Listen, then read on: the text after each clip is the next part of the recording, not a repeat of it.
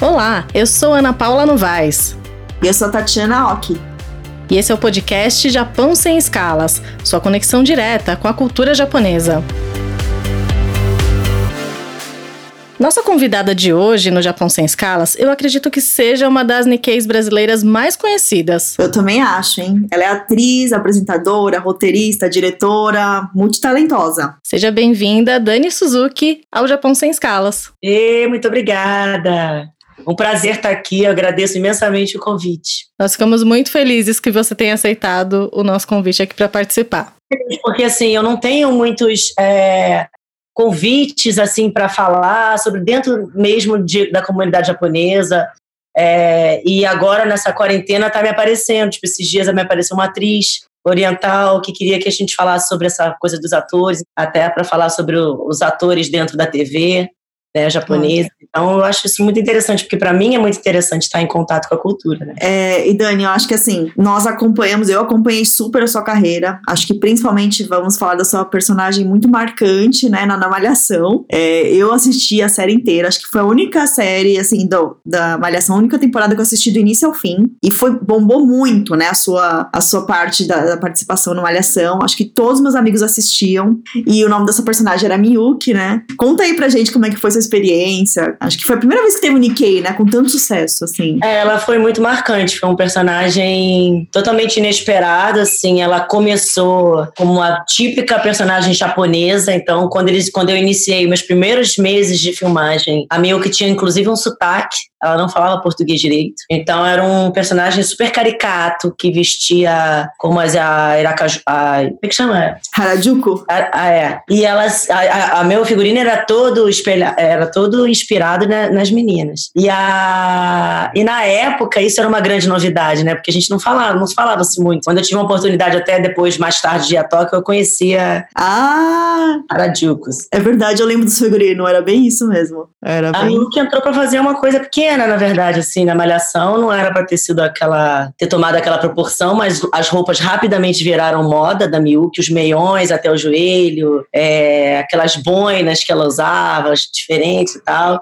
E eu comecei muito a brincar com aquilo, eu mesma já levava a roupa de casa para sobrepor, e aí quando ela começou o namoro com o Cabeção, aí o casal explodiu, assim, eu fiquei quatro anos na Malhação, eu não conseguia nem mais sair da novela, foi uma... A gente ficava ali, quando entrava um grupo novo, eles me mantinham, aí eu entrava pro próximo, fiquei quatro gerações ali de, de novos atores na Malhação. Não, e foi muito sucesso, acho que assim, é, como que era, assim, é, Dani? As pessoas te abordavam muito, abordam ainda? Como que é essa, ainda essa hoje, personagem? Ninguém esquece, acho que tem uma, uma geração aí de criança e adolescente, né, que hoje já tem a nossa idade, mas que não esqueceu, que ficou marcado na época, assim. Foi o auge da Malhação, eu acho, em toda a história da Malhação, foi o melhor período. A gente superava a novela das nove, a gente batia 52 de era. Era uma coisa assim, quando a novela das nove chegava a 40, 40, era um sucesso. A gente chegava a 52 de share com 43 de bop, era uma Nossa. Realmente foi uma febre. Eu vim da, da, da de Sandy Júnior, eu tinha feito antes. É feito verdade! novela. É, eu comecei, a primeira foi o Uga Uga. Na verdade, eu tinha feito uma malhação antes do Uga Uga. Só que eu fiz a participação namorada do Irã Malfitano na época. E aí foi só uma participação, e aí depois eu fiz Uga Uga. Depois de Uga Uga teve Sandy Júnior, a Yoko, que também teve. Eu lembro, verdade. E aí veio a, a Miyuki, que aí realmente marcou, assim, na história da Malhação. Foi um período que a Malhação é, foi um grande sucesso. Que era tudo muito ingênuo, né? Mas era muito engraçado, assim. As histórias eram bobas, mas eram, era, era uma riqueza, né? De, pela simplicidade. Tinha muito humor, né? É, e foi uma decisão, assim, quando na hora de eu sair, eu lembro que o Ricardo Odton, que é quem tinha assumido a malhação na época, falou: e aí, tá preparada pra deixar a Miyuki? Eu falei: ah, tô, acho que já tá na hora, assim, deu. E aí foi quando eu fui pra Bang Bang. Ele falou: tô com uma novela aí pra você. Eu falei: não, tudo bem. Ele falou: só que você vai pular da Miyuki pra uma prostituta. Falei, nossa, Miyuki, cheio de pompom no cabelo. Eu falei, ah, eu topo. Eu acho que pra mim, como atriz, é ótimo. Eu falei, vamos mudar. Porque eu já tinha 20 e poucos anos, mas a Miyuki tinha 16, então eu aparentava muito nova. Minha voz, inclusive, eu já tinha uma, essa voz, mas eu tinha que fazer aquela vozinha assim do cabeção. E eu tinha que falar desse jeito, gritar, não sei o quê. Então era uma coisa assim, era muito diferente do que eu era, né? Então, dentro de mim, assim, como atriz, eu já estava buscando é, personagens mais maduros e tal, mas eu não podia abandonar abandonar a Miyuki, porque realmente era um sucesso na época. E aí fiquei lá um longo tempo. Como foi o seu início de carreira, assim? Porque você é bailarina, né, Dani? E como é que foi que surgiu essa vontade de ir pra atuação, de se tornar atriz? Ainda mais Nikkei, né? Acho que assim, é uma referência muito grande. Que vamos falar assim, na comunidade japonesa, assim, os japoneses tendem, tendem a ser mais introspectivos, têm vergonha de aparecer. Então você explodiu, né? Como que foi essa trajetória? Assim? Eu fui uma criança bastante tímida, é, mas eu fazia balé desde pequena. E eu lembro que na época, no Teatro Municipal, a partir de 9, 10 anos, era muito comum aparecerem pessoas para selecionar as meninas pra, que dançam para poder fazer comercial de TV. Hum. Então eu lembro que a minha irmã foi selecionada para um primeiro comercial de TV, que era da Suquita, na época que o Balão Mágico era o maior sucesso e tal. A minha irmã foi, eu fui pro set de filmagem assistir a minha irmã dançar no comercial. E aí dali a produtora de elenco perguntou se eu não queria fazer um teste para um comercial de TV. Acabei que na onda eu criança fui, minha mãe colocava a gente para fazer. Eu fiz meu primeiro comercial com 10 anos, que foi da, da Mini Coke. Eu trocava as tampinhas por uma Coca-Cola pequenininha, engradada. Nossa, lembro, foi um sucesso, eu tinha.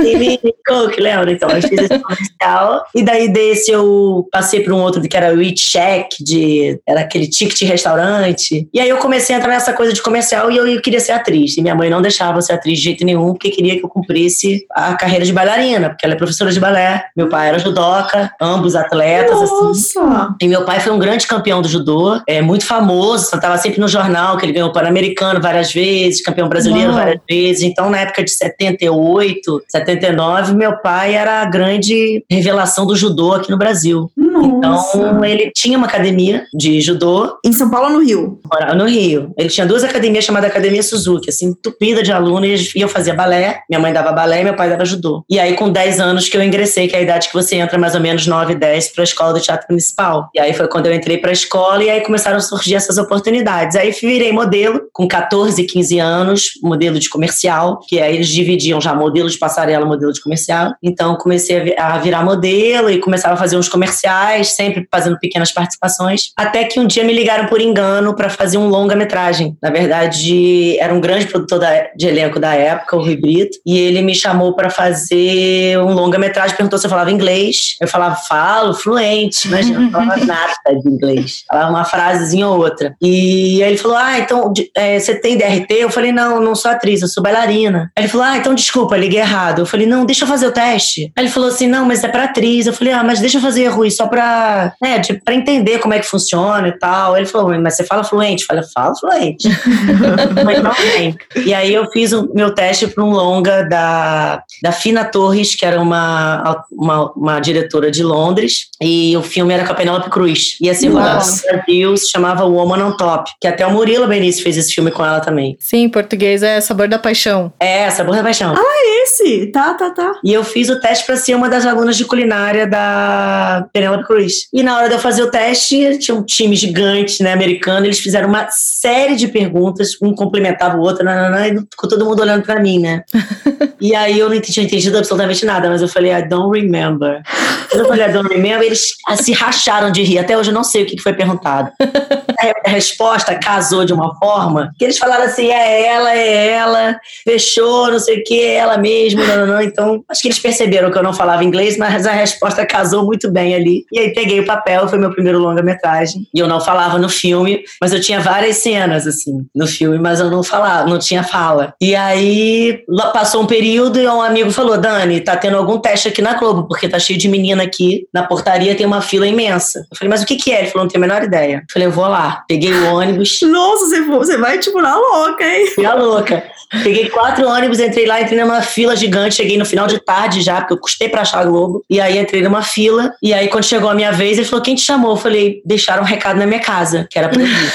Aí ele falou, o que, que você já fez? Aí olhou meu currículo, tinha uns comerciais, não sei o quê. Ele falou assim, ué, você fez um longa com a Penélope Cruz? Eu falei, aham, acabei de rodar esse longa. Ele falou, ah, então, interessante, vem fazer o teste. viu? Aí me deu quatro páginas de texto, assim, que eu falei, ah, como é que eu vou estudar isso? E aí foi fazer o teste pra primeira novela, que foi o Gaúga. Eu já tinha feito algumas figurações na Globo, mas foi meu primeiro teste real com o Wolf Maia lá. Foi outra deixa dessa. No final da, da, da, do teste, a pessoa me deu a deixa errada e eu falei, complementei com a deixa dela que casou, que ficou engraçado, que ela tinha que terminar. E quem é que quer massagem de um deles? Assim, eu tinha que falar. Quando ela falava assim, ah, você acha que eu quero um biscoitinho, uma massagem? Aí eu falava, e quem quer massagem de um deles? E a menina não me deu a deixa. Ela falou assim, você acha que eu quero um biscoitinho, uma água? Aí eu pensei minha deixa, eu falei, e quem quer água de um deles e tal? Aí, sei o que, passei.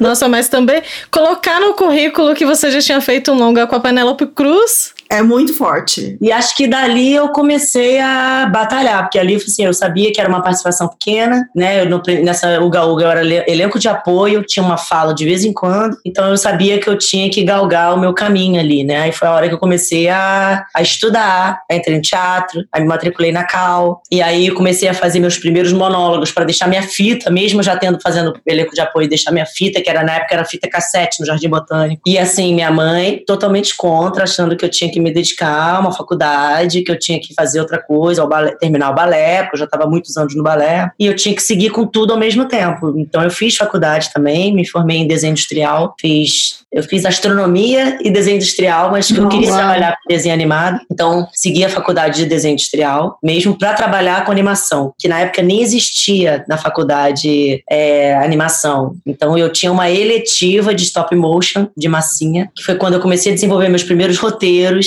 e aí vi que eu uhum. gostava daquilo, de fazer animação em massinha, descobri sozinha com a câmera em casa, que era uma câmera de fita, mas que eu dava pause, dava play, dava pause, play, percebi que o bonequinho mexia. Quando eu percebi aquilo, comecei a fazer vários de massinha para fazer minhas primeiras animações assim. E aí fiquei focada nisso e levando tudo ao mesmo tempo, o balé, a faculdade e a Globo, que que também eu comecei a entender que se eu não batalhasse ali, eu ia fazer aquela novela e acabar, porque não tinha ninguém para montar família comigo, né? Não tinha Nossa, tem isso. É, nenhuma outra referência de ator oriental, então eu era amiga da amiga, né? Tava sempre com um personagem solto. Foi quando surgiu o Sandy Júnior, que eu fiz um monólogo lá, deixei minha fitinha e, eu, e o personagem era um formato muito interessante, porque era, era no Sandy Júnior, nossos pais não apareciam, era um pai que estava sempre viajando, e a mãe tinha sido uma mãe de cada casamento. Então, o cara tinha casado com uma italiana, tinha um filho italiano, tinha casado com um alemão, filho alemão, e tinha casado com uma japonesa, tinha uma filha japonesa. Então, os três filhos eram de descendências diferentes do mesmo pai, que era um brasileiro, mas a mãe era realmente uma de cada país. Então, no Sandy Júnior, eu tinha um irmão americano e um irmão italiano. Agora, você falando sobre isso, né? Esse assunto da, da representatividade está ganhando bastante espaço aqui no Brasil.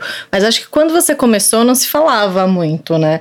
E qual, como foi assim, a sua experiência? Porque acho que também os papéis eram muito estereotipados, né? É, eu tinha a, a, to, to, todo mundo, assim, de família, né?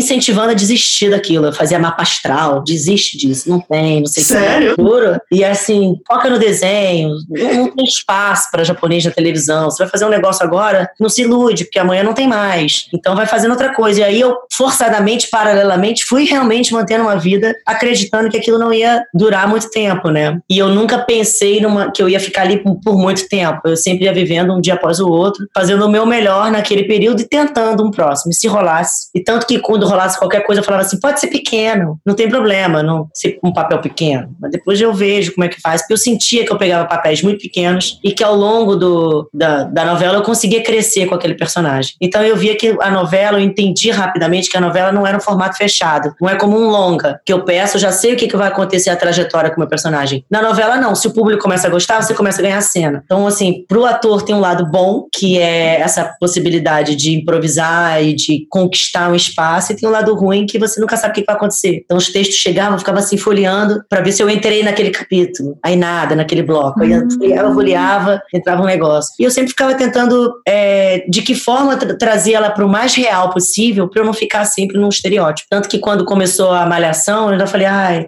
vou de novo pegar um personagem totalmente estereótipo, com sotaque ainda por cima, né? Então, para mim foi super difícil, porque eu tinha que falar, eu não quero, eu não sou da Japão, Brasil, né? Que era o Brasil, não podia falar eu Brasil, Brasil. Uhum. Então, eu ficava achando aquilo tudo muito caricato, mas eu falei, cara, se eu tentar evitar isso, vai ser pior. Então, se é para ser caricato, eu vou fazer totalmente para ser engraçado. Então vamos embora, vou embarcar nisso e não vou remar contra a maré. E aos poucos, conforme foram, eram gostando, de um dia para o outro, o diretor falou: vamos tirar o sotaque. Falei, mas tirar a partir de hoje, agora, acabou? Acabou. Falei, mas como é que ela acaba de repente assim? Ele acaba, vamos novela. Ô Dani, até uma dúvida que a gente ficou assim, e nos bastidores, como é que é? Você acabou de contar, né? Como que era assim no começo? Tinha algum preconceito dos atores, assim, do, dos diretores da produção? Ah, não, isso aí não é japonês. Tinha alguma coisa assim ou não? Tinha esses questionamentos. E aí eu ainda falava assim, mas vem cá, minha mãe é brasileira, totalmente brasileira. Não tem nada de cultura japonesa na minha casa, nada assim, nem decoração, nada. Só a minha cara. Nem assim, nem o meu jeito. Eu tinha que me comportar com o meu jeito. A Miu que eu tinha que. Eu tive aulas de postura para poder hum. agir com aquele com jeito, de jeito de carregar a bolsa. E mesmo assim, a Miuca eu ainda quis fazer ela meio cartoon. Eu falei, eu vou fazer ela um desenho animado. Então eu vou fazer. Eu tinha, eu tinha sido bailarina da Disney, eu aprendi muita coisa de corporal, de piscar e de fazer as coisas assim para fazer a Mulan da Disney, que eu fui a Mulan da Disney. Hum. Então eu falei, eu vou trazer um pouco disso e vou fazer ela um personagem de cartoon. De repente ela grita e faz um negócio assim, que os era, um, era quase um anime. É um anime, né? É, vou fazer um anime dela logo e vou embarcar nisso, assim. Que funcionou, assim, as crianças amavam aquilo, a Milk acabava, acabou virando assim, tipo, por mais que tivessem protagonistas que não eram, que não era eu e Cabeção, outro, na época, a gente tinha muito mais cenas dos que os protagonistas. É, não, não dava pra, você, pra perceber mais. Então foi muito nisso, assim, eu acreditando. E a minha preocupação depois disso era, depois disso eu ia ter que entrar numa sequência de personagens caricatos, engraçados, porque o japonês era sempre visto como caricato engraçado. Como é que ia ser? Então, eu, eu a, a Milk era muito forte, mas eu consegui, de uma certa forma, trazer esse caricato pro natural e as pessoas já olhavam a Milk assim, é o jeito da Milk. E depois, quando eu fui para pro Bang Bang, o personagem iniciou. A primeira novela era do, do Mário Prato. Depois que ela virou, no meio da novela, a gente trocou o autor, né? Foi uma loucura lá. Da... Eu lembro. O Mário teve um problema de saúde, aí a gente mudou pro, pra, no meio da novela. Então, quando começou, é, ela era muito japonesa. Então, eu usava uma maquiagem bem japonesa, o cabelo bem liso japonês e, e kimono. Era kimono com palito na cabeça, não era uma personagem ainda mestiça, nada disso. Então, eu falei, tudo bem. Botei lá os partilhos, botava uns negócios para deixar o peito maior, para ficar mais ocidental, né? Porque eles queriam misturar. Então, eu falei, bom, vou entrar nesse mesmo esquema. E quando, quando o Mário saiu, é, o outro diretor, quem? O diretor, o autor, como é era o nome dele, gente, que entrou? Ele, ele mudou completamente, ele fazia uma comédia maravilhosa e ele deixou, me deixou livre de novo. Então, uhum. vai ser como você montar, como você criar. E aí, nessa de ser como me, me deixar livre de novo, eu falei, bom, agora eu vou fazer do meu jeito de novo. Então, eu misturei de novo. Botei ela, mantive ela oriental, mas misturei ela com esse, com esse ocidental também. E aí foi a hora que o personagem também deslanchou e a gente começou a ter muita cena. E o meu personagem, que era a Yoko e o, e o Tosi, que era o Rodrigo Tosi, Ricardo Tosi que fazia, começou a crescer o personagem e a, e a, e a Yoko e o Dr. Harold bombaram também na novela. Mas você sentiu, assim, durante a sua carreira,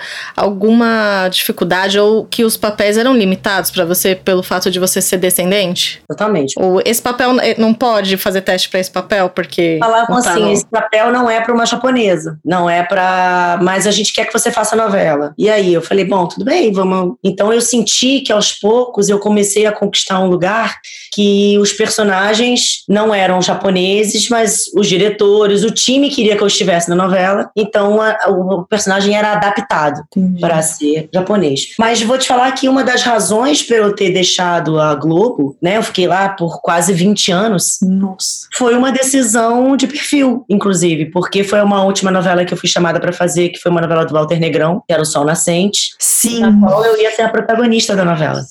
Sim, eu lembro dessa polêmica. História de uma família japonesa com uma família ah, é, italiana. E o Walter, quando me convidou para fazer a novela, ele falou: Olha, há quatro anos eu penso em fazer uma novela para você. Eu pesquisei a sua história, eu vi que você é descendente de família italiana com família japonesa. Eu vi que você faz desenho industrial, então a personagem é uma designer. Eu vi que você surfa, eu queria que Tinha ela surfasse. tudo a ver.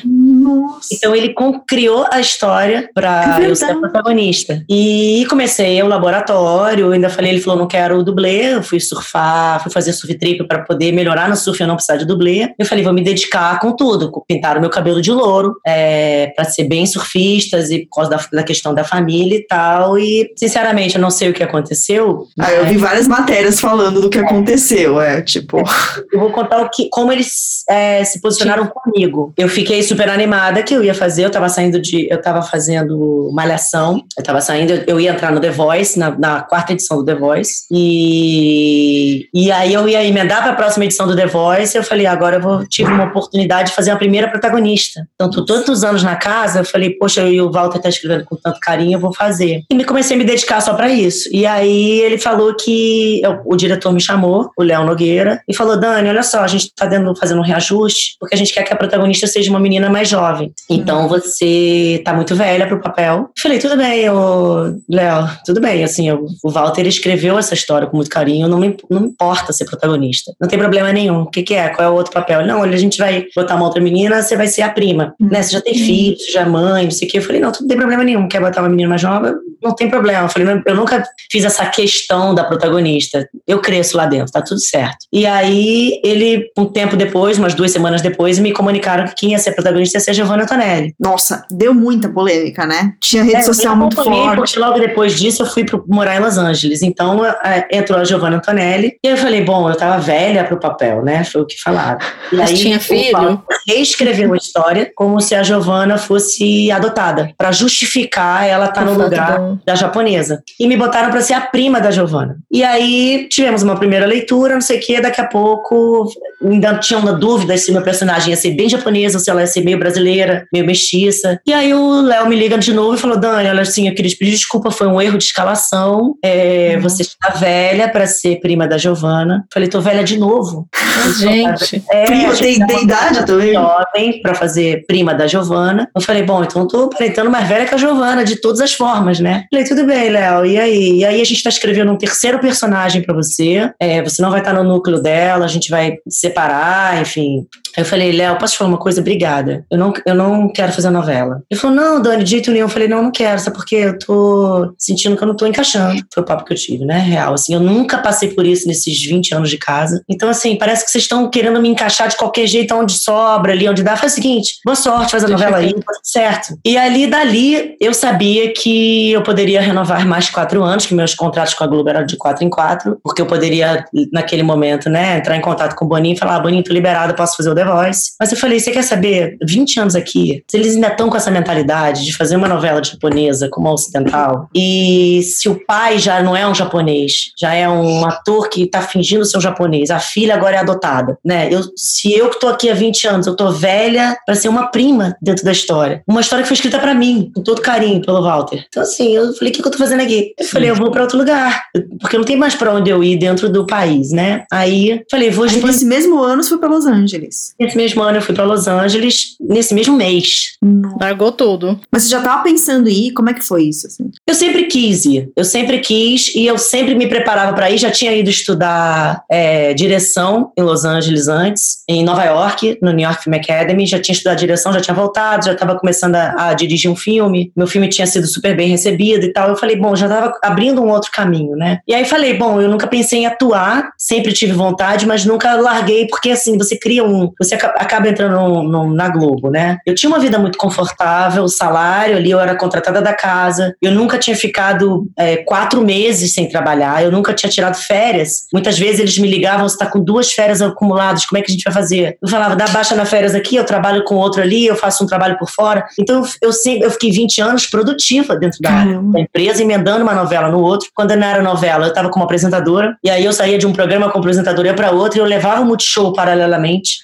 Sim, sim. domingo a domingo, porque eu tinha que alimentar o programa lá, não sei o quê, e eu nunca E você era mãe nova? Como que era nessa época? Quando eu engravidei, que foi, eu tava fazendo Viver a Vida, foi logo depois de Viver a Vida, foi minha primeira novela das nove. Eu engravidei é, com quatro, eu trabalhei até, no, até quase nove meses, é, apresentando o programa, viajando, fazendo as coisas mesmo grávida, e que foi um período que eu falei, eu não vou atuar, que eu tô grávida, mas eu vou então apresentar, e ficava apresentando grávida mesmo, assim. E aí, quando meu filho filho nasceu, que eu tinha seis meses, né, de, de como é que chama, maternidade? Licença maternidade? É, com quatro meses, eles já me solicitaram para apresentar um quadro no Faustão, que era viajando também por cidades, que era uma dança que todo mundo dançava, é, a, a, cidade toda dançava. Ah, eu lembro desse. E era viajando o programa, e o Kawaii era bebê de cola. Eu falei, gente, eu tô com bebê, eu ainda não cumpri a minha licença. Eles, ah, mas gente, o Faustão queria que você fizesse e tal. Eu falei, ah, eu vou, eu adoro Fausto, eu vou. Posso levar uma babá comigo? Ele falou, pode levar a babá e o bebê. Eu falei, então tá. Eu carregava a babá e o bebê comigo e fui embora viajando. Então eu sempre emendei um trabalho no outro. É, quando eu decidi sair, eu falei, ah, vou fazer o que eu nunca fiz. E se eu ficar aqui, eu falei, eu vou ficar mais 20 anos aqui fazendo o que eu já faço. Sempre cumprindo e assim, ó, suando para fazer meus personagens crescerem dentro de todos os papéis. Eu falei, eu não quero isso. Assim. O único personagem que realmente eu já comecei grande, que foi o Viver a Vida, que também, assim, um convite de Manuel Carlos, que já era um amigo meu, porque quando eu viajava com os programas, eu mandava e-mails pro Manuel Carlos contando as minhas viagens. Então a gente já criou uma relação de admiração mútua, assim, né? Ele sempre falava que eu tinha que escrever livros, não sei o quê. Então, quando ele me colocou nessa novela, ele já me botou com muito carinho, assim, já pensando que como é que ia ser esse personagem. E ele se espelhava no Grey's Anatomy, então ele queria uma de cada perfil dentro do perfil do Grey's Anatomy e tal. E aí, quando eu decidi sair, eu fui estudar em Los Angeles atuação. E falei, ah, vou entender como é que é atuar em outro país. Aí eu cheguei lá, vi que tinha um, a minha turma eram 19 alunos, cada um de um país. Eu não tinha dois alunos do mesmo país. Era cada um de um país e isso eu achei assim fantástico. Falei, gente, tem um cara aqui da Índia, da China, do Japão, tem um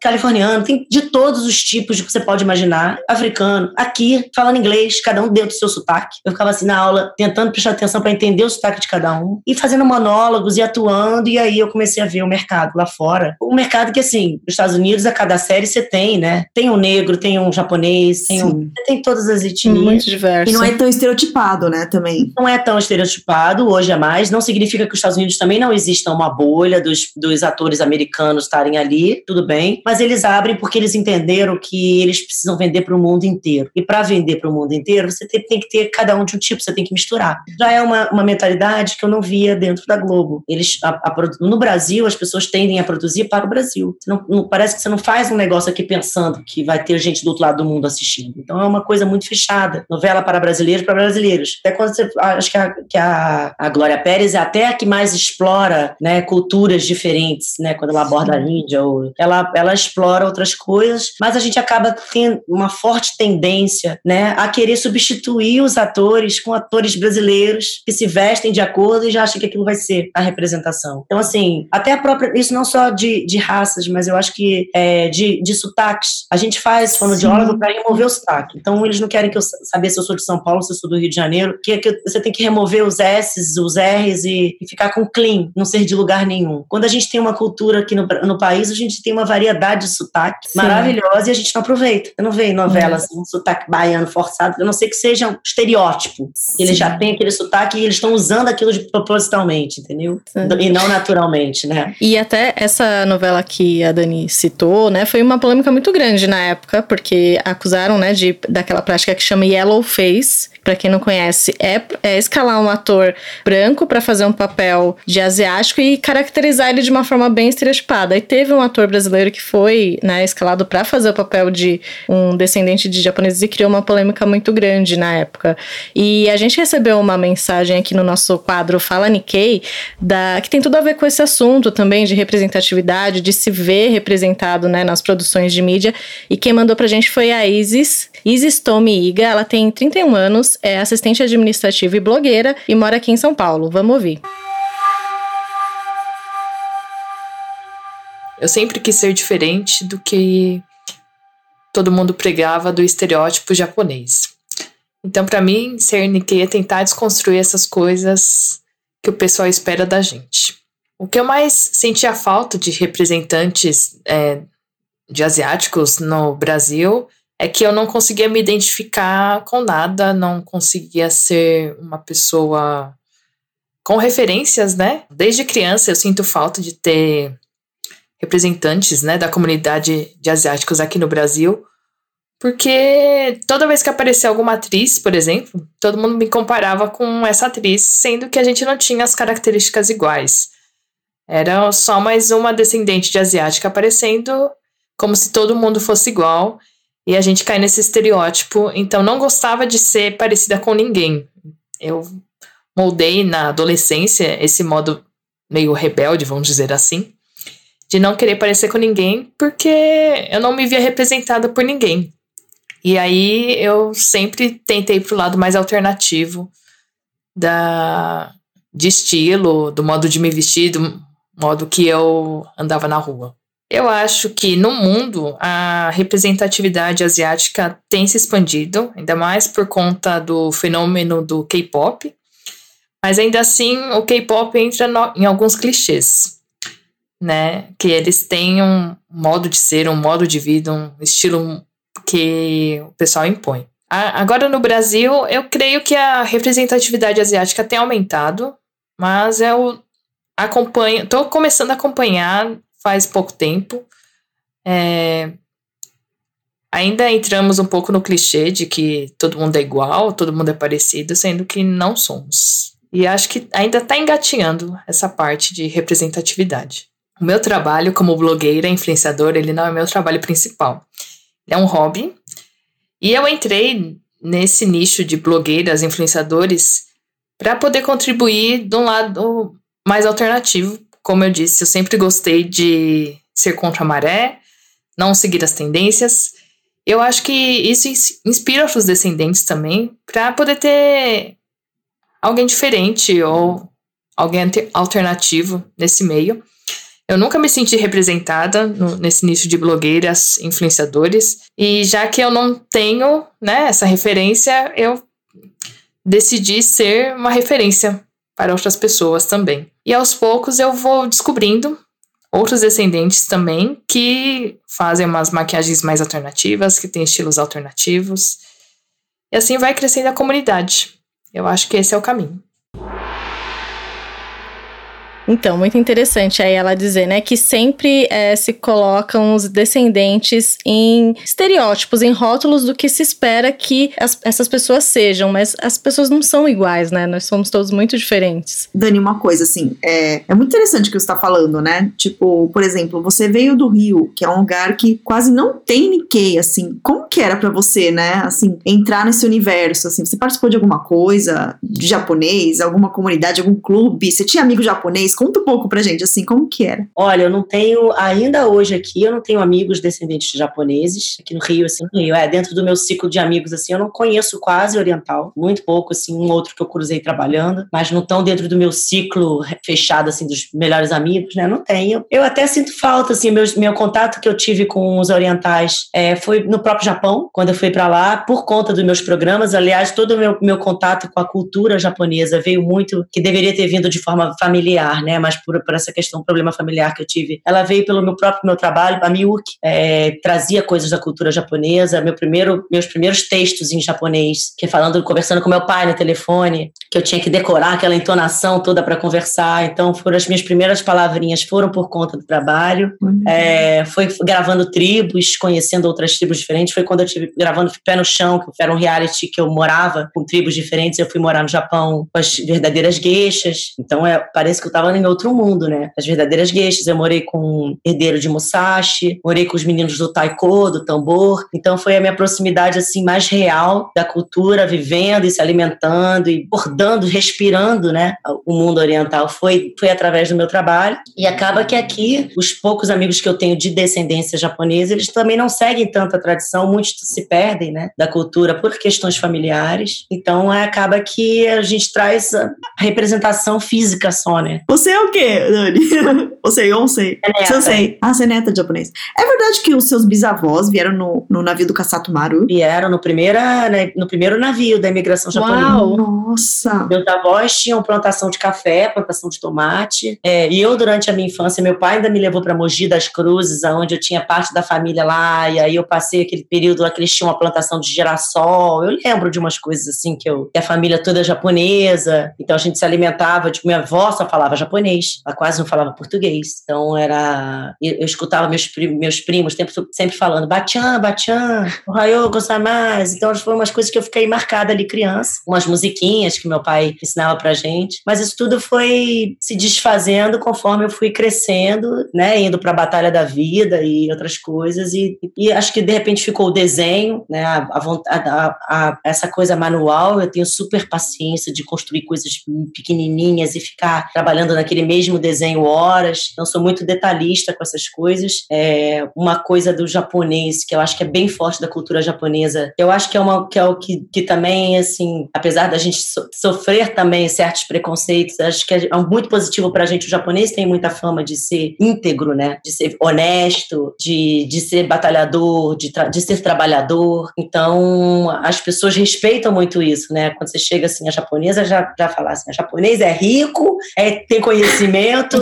é inteligente, e que não é nem verdade, assim, né? No geral, mas a gente carrega essa, essa imagem que eu acho super positiva e acho que é sempre bom reforçar ela. Eu tenho essa coisa com a honestidade também, com a integridade, de falar a verdade. Eu sou uma pessoa que começa a trabalhar, eu sou assim, bitonada no meu trabalho, eu fecho e faço. Se for para fazer qualquer projeto que venha me propor fazer, eu quero fazer com excelência. Então, mesmo uma novela atriz, eu nunca fui lá de. Eu sempre arrumei meu texto no, na pasta de plástico, tudo grifado, colorido, porque antes de eu gravar uma cena, eu quero saber de onde eu vim, para onde eu vou. Eu anotava minhas continuidades. Então, assim, eu sempre fui muito disciplinada, a primeira a chegar, a última a ir embora no meu trabalho. Então, toda essa disciplina que todo mundo fala assim, ah, é disciplina japonesa. Nem é, isso é uma educação que eu tive da minha mãe. Olha. Que não tem nada a ver com o japonês, mas é, representava no geral de que parecia que era uma coisa, né, vinda da cultura japonesa. E na verdade foi o trabalho que fez você se reencontrar, né, com, com essas raízes, com essa ligação ligação. Exatamente, que me reaproximou da cultura japonesa. Como que foi pro Japão para você, assim? Você falou que você morou lá, quanto tempo foi? Como que, que, que você achou do Japão? Que é muito diferente. Né? Eu falo pra né, cada tribo 20 dias, é muito diferente, assim. Eu já senti muita diferença na comida, porque eu achei que eu ia chegar lá, eu ia encontrar a comida que eu vejo aqui no restaurante japonês. E o nosso restaurante japonês é totalmente brasileiro. aquele sashimi, aquele negócio todo que você vê aqui. Eu, eu comecei a sair na rua, eu falei, ué, mas cadê a comida japonesa? Que no início eu achei ótimo. Eu falei, vou comer sushi todo dia. Eu falei, e não é nada disso, tinha muita fritura, muito ovo cru. Então eu tive muita dificuldade, eu fiquei muito presa naquele triangulinho que eles vendem lá. Em... A onigiri. De arroz, né? É um triângulo de arroz. Então eu comia só aquele triângulo de arroz e aquele um que meu pai, que eu lembrava que eu, quando criança, meu pai trazia de São Paulo, que era um bolinho branco que, que por, por dentro parece chocolate, mas é feijão. É, nossa, gente, você acredita que eu comia muito isso no Japão? Também é, é manju. Até eu começar a me adaptar. Mas eu fui para o Japão, na verdade, para fazer uma presença para a Globo Internacional. Então eu fui pra, pela Globo e como eu já ia pela Globo, eu falei lá no Multishow, falei, pô, é hora da gente cobrir as tribos do Japão. E aí a gente fechou as tribos do Japão e eu fiz tudo numa viagem só. Então eu rodei, né, bastante o Japão de, de carro, de van, conhecendo. Então era uma cultura, assim, muito diferente. Muito diferente. Parecia que eu tava realmente, tipo, metrô. Eu falava, nossa, as plaquinhas todas em japonês. Eu falei, e agora? Eu parava as pessoas na rua, ninguém dava uma informação em inglês. Então é. eu via, ah, linha amarela, você só segue o chão amarelo. Ah, cara, que genial. Eles seguiam pelas cores, então não preciso ler placa nenhuma. Então eu andava no chão seguindo a linha amarela, que cruzava com a azul, não sei o quê, mas eu ia na amarela e eu chegava até meu trem. Nossa, pior que eu não fazia isso, olha, era uma boa, um bom esquema mesmo, eu ficava tentando ler lá. É que eu vou achar, eu tô indo sozinha pegar o trem, como é que eu vou fazer? Ele falou, Dani, é o trem amarelo, da linha amarela, só seguir o chão amarelo,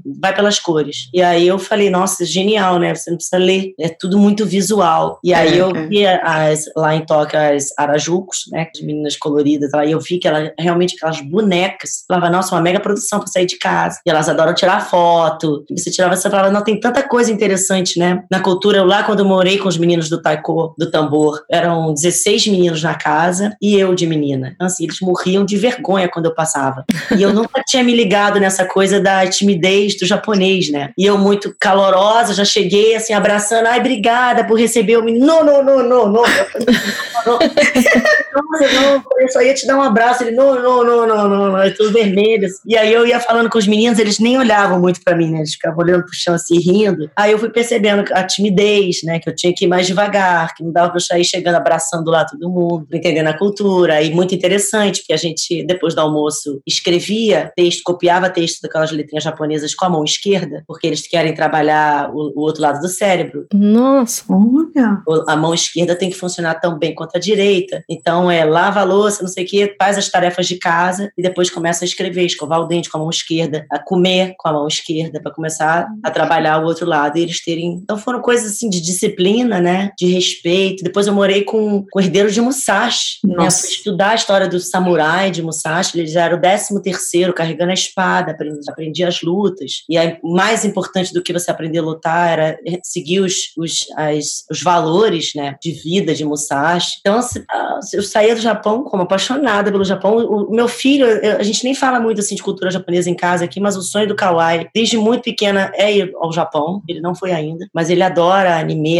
Os desenhos que ele gosta são desenhos japoneses. Hum. Eu também, criança, assistia muito né, desenhos japoneses. As minhas O que, que você assistia de desenho? Lembra de algum? Tinha a Flor das Sete Cores, que era japonês, o Jaspion, né? Quando, quando veio o. Como é que é de Kurosawa? O, aquele o monstro Godzilla. Então, todos esses, esses, esses filmezinhos japoneses, era, pra mim, era, era uma loucura, né? O Jaspion na TV era uma, era, era uma febre. Todo mundo era apaixonado pelos. Jaspion, Changeman.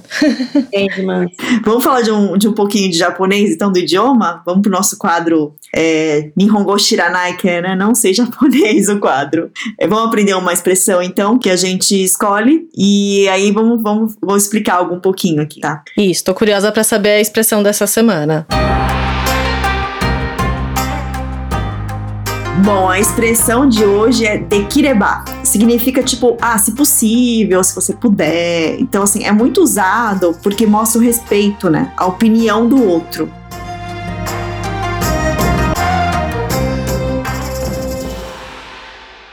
É muito da cultura japonesa isso. Olha, se você puder. Então eles usam muito dekireba, mas uma coisa que é ressaltar, assim, quando eu fui selecionar essa expressão, o idioma japonês ele tem muitas gradações de formalidade. Então, ela não é uma maneira mais formal de pedir alguma coisa. Ela pode ser usada no dia a dia, quando a gente viaja pro exterior, pro Japão, dá para ser utilizada, mas numa reunião de negócio, por exemplo, tem umas expressões bem mais formais para ser usadas. Isso é muito interessante. Dar um dekireba, entregar esse projeto amanhã.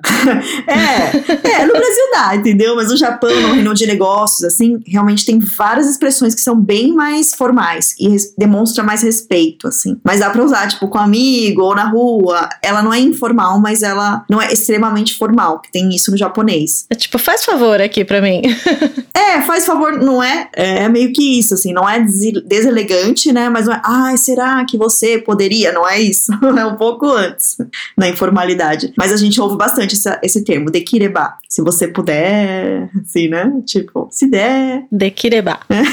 Não, e, e, você tem vários projetos, né, Dani? Muitos projetos, assim, acho que. Imagina quando né, melhorar a situação aí da pandemia. Nossa, vai... eu quero continuar meu documentário, eu quero viajar. Eu tenho agora essa série que foi para setembro, tenho um outro convite de série. Tô estudando como é que vai ser. Eu tenho meu, meu, meu green card lá que saiu, minha documentação Nossa. finalmente saiu. Então, eu tô liberada para morar nos Estados Unidos, mas como é que eu vou fazer uma mudança em plena pandemia? Não sei nem se o Trump já tá autorizando a entrada de brasileiro mais, porque parece que estão fechando as portas para brasileiro no mundo inteiro. Então, como é que vai ser, né? Agora que eu estou pronta pronta para ir, que eu já fui para lá, passei um tempo, que eu entendi o mercado, fiz meus contatos, já estou com, com agentes lá já para ver trabalho, eu tenho que estar tá lá para fazer as auditions, né? Como é que funciona agora isso tudo? Mercado lá parado também. Tá tudo meio paralisado por enquanto, né? Complicado, então. Eu quero atender lá, quero atender aqui. Não sei. A gente vai se reinventando, né? É. E você falando dos Estados Unidos, assim, nessa área de, de cinema, a TV dos Estados Unidos é meio que o modelo mundial a ser seguido, né?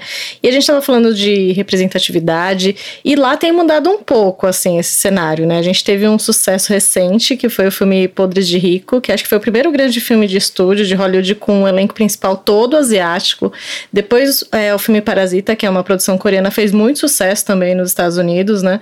Você acha que tudo isso serve também para que exista uma reflexão maior sobre esse assunto aqui no Brasil e talvez mudar a forma como as coisas são feitas por aqui também? Eu acho que a internet trouxe muito isso, né? Porque quando você. Eu penso, eu adolescente não tinha nem celular, né? Não tinha essa coisa de internet, tantas. A gente tinha um MSN ali para trocar, umas Orkut. Era uma coisa ainda muito pequena. Mesmo o Facebook, que acabou se tornando uma comunidade ali, né? De ficou, vai reencontrar os amigos da escola, né, né, né. Você vai abrindo para novos formatos de internet, Instagram, conectando pessoas do mundo inteiro. Quando você começa a se conectar muito fácil com pessoas do mundo inteiro, você começa a ter acesso a pessoas com filosofias diferentes, vidas diferentes, gostos diferentes e culturas, tudo diferente diferentes, etnias diferentes. Então você começa a ter acesso a isso tudo. Aí você começa a entender que dentro do mercado de cinema você precisa representar todas essas pessoas de alguma forma. Se não com agora com a internet, as pessoas vão começar a rejeitar aquilo que elas estão acostumadas a ver sempre, porque elas estão vendo um monte de coisa nova na internet. Agora você está falando né, do seu documentário, você está dirigindo o documentário, tem uma série que é Arcanjo Renegado no Globoplay, né? Que você participou. Fala pra gente assim, acho que os fãs estão bem curiosos de saber o que vem pela frente aí na sua carreira. Lógico a gente está com esse momento de pandemia, as coisas estão um pouco paralisadas, mas o que, que vem pela frente aí? Eu tô com uma série para começar a filmar, uma série para Amazon, é, como a Olha. que é já deveria estar tá filmando em abril e a gente arrastou para frente um pouquinho, né? Pode falar qual que é essa série aí? Dá um spoiler pra gente. Eu acho que ainda não, eu acho que eles vão, vão esperar o lançamento, né? Tá. Quando agora ah. o lançamento, ninguém mais quer saber. Eu acho que já tinha que tá falando. Mas já deixa todo mundo aí na expectativa, hein? É, mas tem essa série que é uma, é uma, é uma série de comédia. Hum que vai, que vai vir agora, provavelmente vamos estar filmando em setembro, se tudo der certo, nessa pandemia. É, eu estou escrevendo um livro, que eu já desenvolvi o esqueleto, mas eu estou ali dentro dele desenvolvendo, e cada hora que eu pego ele de novo, eu vejo que pode melhorar. É uma coisa que os meus amigos escritores já falaram, para de ler, Dani, cada vez que você lê, é, escreve o livro, esquece, depois escreve outro, esquece, senão você fica revisando. Eu estou nesse processo aí, que é um livro sobre como você destravar a sua vida para você conseguir fazer tantas coisas ao mesmo tempo, né? Como é que eu consigo ser mãe, mãe, viajar, trabalhar, trabalhar o espiritual, trabalhar o emocional. E como é que funciona tudo isso né, dentro da, su, do, da sua roda, de todas as suas ah, habilidades, né? Como é que você tá, vive em equilíbrio e destrava? Por que, que sua, às vezes seu trabalho não está dando certo, ali no casamento, onde é que estão tá os seus filhos que estão se afastando? Aí eu, vou, eu passo o meu ritual, né, de manter a vida em equilíbrio, de você fazer várias coisas ao mesmo tempo. Como é que funciona esse? É mais relacionado a desenvolvimento humano, física quântica, inteligência emocional. Legal, Dani. Não, é, queria agradecer muito, muito sua entrevista, maravilhosa. Não queria encerrar, na verdade. Então, é, o papo tá muito bom. É, a produção que tá falando, ó, tá grande, gente. Mas a gente tá adorando, assim, por mil, ter mais mil perguntas. E também tem o seu tempo, claro. É, eu queria agradecer muito, assim, é, você é uma simpatia, você tem um carisma excelente. Acho que na toa que chegou onde chegou e ainda, né, tem muita coisa para produzir. E em nome aqui do podcast Japão Sem Escalas, queria agradecer muito mesmo sua participação. Maravilhoso, adorei, adorei entrevista. Eu que agradeço, muito obrigada e acho assim fantástico que vocês estejam fazendo esse trabalho, acho muito importante, né, falando sobre a cultura japonesa e fortalecendo para que as pessoas conheçam, né? Estamos num ótimo momento onde por conta da internet também as pessoas estão mais abertas a conhecer outras culturas. Então acho que a internet aproxima as pessoas, acho que quanto mais a comunidade se abrir, né, também e, e passar as suas, as suas riquezas para frente, melhor. Muito obrigada. Já tô aqui na expectativa pelo seu livro, porque você faz tudo, tudo ao mesmo tempo agora, então também já quero aprender essa, quero essa dica de como me organizar com tanta coisa ao mesmo tempo. E para quem tá ouvindo o nosso podcast, está curtindo, conta pra gente nas nossas redes sociais. Os links estão todos na descrição. E você pode também usar a hashtag Japão Sem Escalas no Twitter, no Instagram, marcar os nossos perfis por lá também, tá, pessoal? E é isso. Obrigada mesmo, viu, Dani? Obrigada, Dani. Beijo, gente. Um beijo. Beijo. Tchau, tchau, pessoal. Domo, arigatou gozaimashita. Tchau, tchau. tchau.